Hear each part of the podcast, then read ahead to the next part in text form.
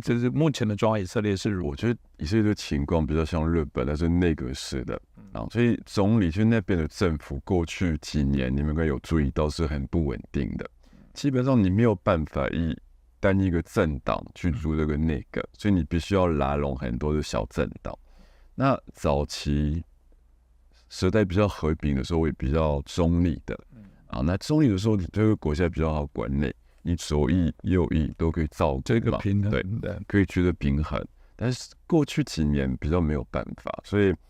应该说现在的总理，他也是目前在以色列做最久的一个总理。那他过去有很多的问题，包括他有贪污。啊，基本上如果他不当总理，可能会坐牢的。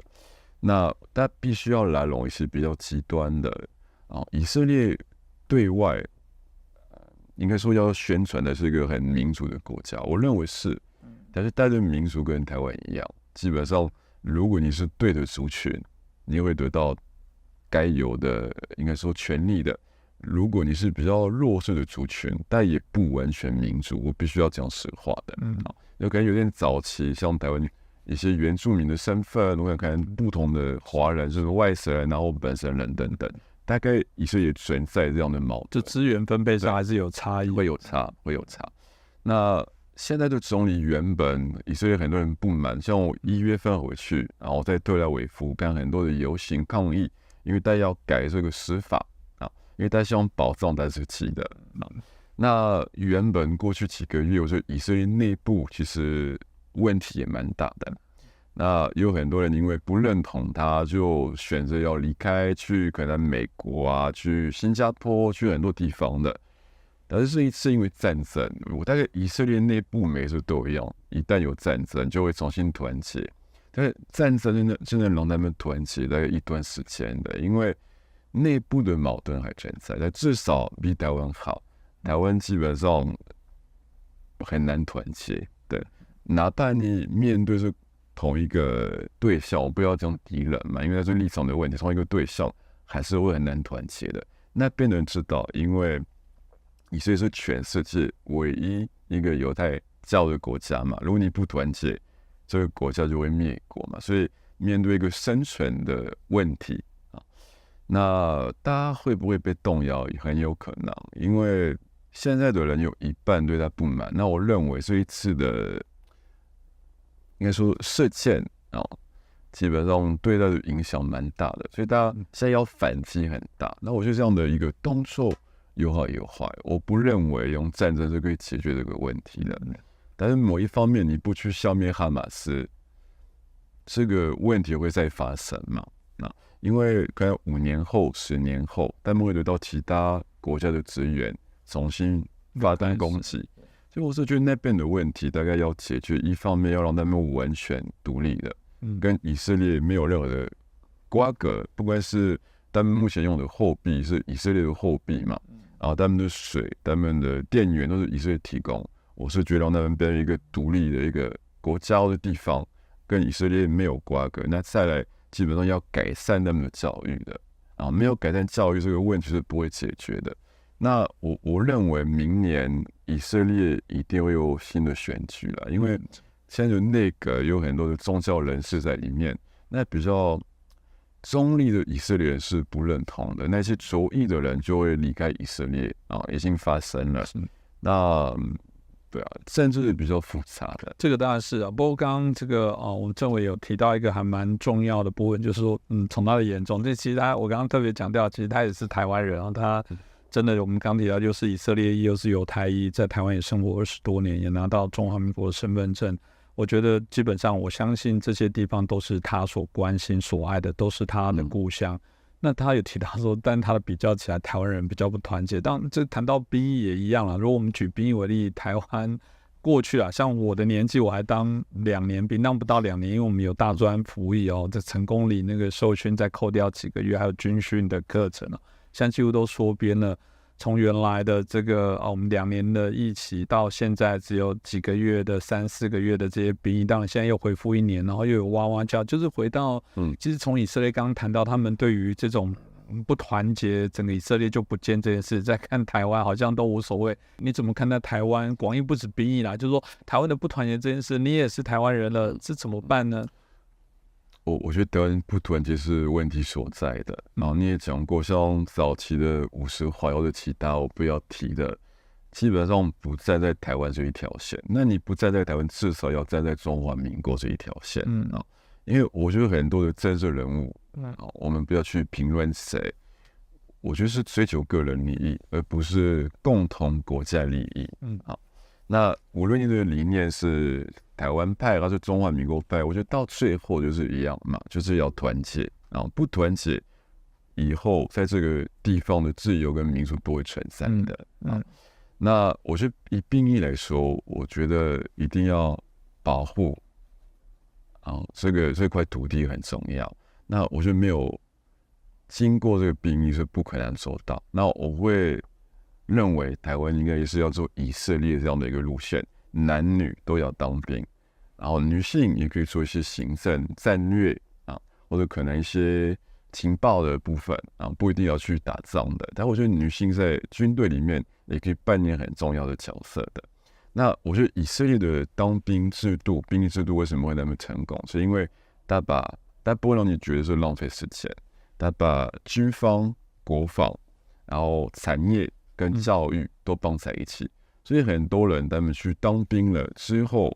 再可以上大学嘛，再可以上比较好的学校，然后之后可以直接去企业上班，但在呃当兵累积的经验，可以直接使用于企业的。那我就是台湾可以参考的一个部分的。嗯，这个部分当然为难，是我们刚刚提到了，即便是当以色列，当然都说一定是台湾也有很多人参考，但根本的部分，因为我觉得你当然对于中国的部分你也了解，你因为你是一个对于国际形势的部分也很有兴趣关注，这就为难了。所以台湾现在选举就在吵说，对啊，那你就不要挑衅，我们只要不要建军，不要增加人力，不要去干嘛，中共就不会想打我们啦。我觉得。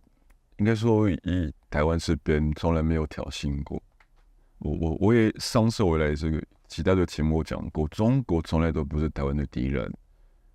共产党才是台湾的敌人。基本上你要了解，呃，这个共产主义什么来的？以前在俄罗斯的马克思嘛，马克思本身是一名犹太人，因为他的种族啊，他不是白种人，加上他的宗教，他不断的被歧视嘛，就他会。幻想一个理想的社会是不分宗教信仰人种，每个人都是平等的。那这个理念是好的，但是有时候理理想化跟政治人物去操作这个理念就是不一样的。所以我觉得中国大陆早期的共产主义没有什么不好，但是从共产主义变成一党独大，从一党独大变一人独大，变成没有发言权、没有自由民主的。我自己在对岸很多的朋友在上海也待过嘛。他们很多想法、很多意见，就他们不敢讲而已。所以我觉得台湾跟中国都有的问题，反而是比较容易解决，但不是一个宗教信仰的问题啊，但是一个体制上的问题的。那回归到台湾社会，我觉得每个人的身份认同都是个人的自由那你要认为你是哪里人、什么人是你的自由，我也不会去评论。像我自己是有权利认为我是台湾的以色列裔，或者犹太裔，或者中东裔的。那是我个人的自由，你也可以反对啊，那也没关系。那你要认为你是台湾人还是中国人是无所谓的，但是一定要团结的，因为我们目前在保护，不但是台湾的民主，也是未来华人世界的自由跟民主的啊。因为我认为，我希望看到中国都终有一天变成下一个台湾的啊，带给一种。专制的一个情况，就变一个自由的社会的。是，那这个时候中国都是在有机会超越美国的，因为它的价值是全球化的，而不是现在的概念是觉得中华文明才是全球最伟大的文明。对，然后我也这样的一个国家，你移民了，你可以生活在这一辈子，也永远不可能当代的公民的，所以那是不平等。我要做美国梦，我可以。你可以，你可以变成美国公民。那连我们是台湾人的身份去中国大陆，你要变成中华人民共和国的公民，跟他们有对等的权利，基本上也是不可能的。嗯，所以我觉得台湾内部要团结，是针对这个问题啊，要保护台湾，也保护中华世界的文明也很重要，因为共产主义过去几十年做什么事情，他们不断说台湾在去中国化，事实上台湾没有啊，我们最传统的繁体字还在。中国早期的宗教道教在台湾还看得到的，相对中共那边的文化大革命，它破坏中国三四四千年的历史的，嗯，所以基本上在用的字也不是正统的中文字的。它一个民族的灵魂来自它的信仰嘛，这个也被破坏掉的。所以我觉得到底是谁在破坏中华文化，谁在去中国化？这个是一个疑问，我要强调，我对那边都是呃善意的，嗯啊，因为我的事业会做得那么好，有一部分也是靠中国大陆，我也去那边学习，我也去三年那边发展，我从那边得到很多的，所以我是以个人以中国这个国家，我是喜欢这个国家的啊。那目前我会对他有所保留，我会担心过去那边，是因为我觉得对台湾是不友善的。有时候我们会去评论，不是因为我们不喜欢或者不认同，所以我们高是因为更喜欢，我们希望它变得更好，对啊。那我对中国大陆也是一样的，我觉得对于我们这个区域的发展，我们不能允许它的经济没落。没落的话，对去韩国、日本、台湾、香港，基本上会是一个很严重的问题的，也会影响到我们的生活。所以我们要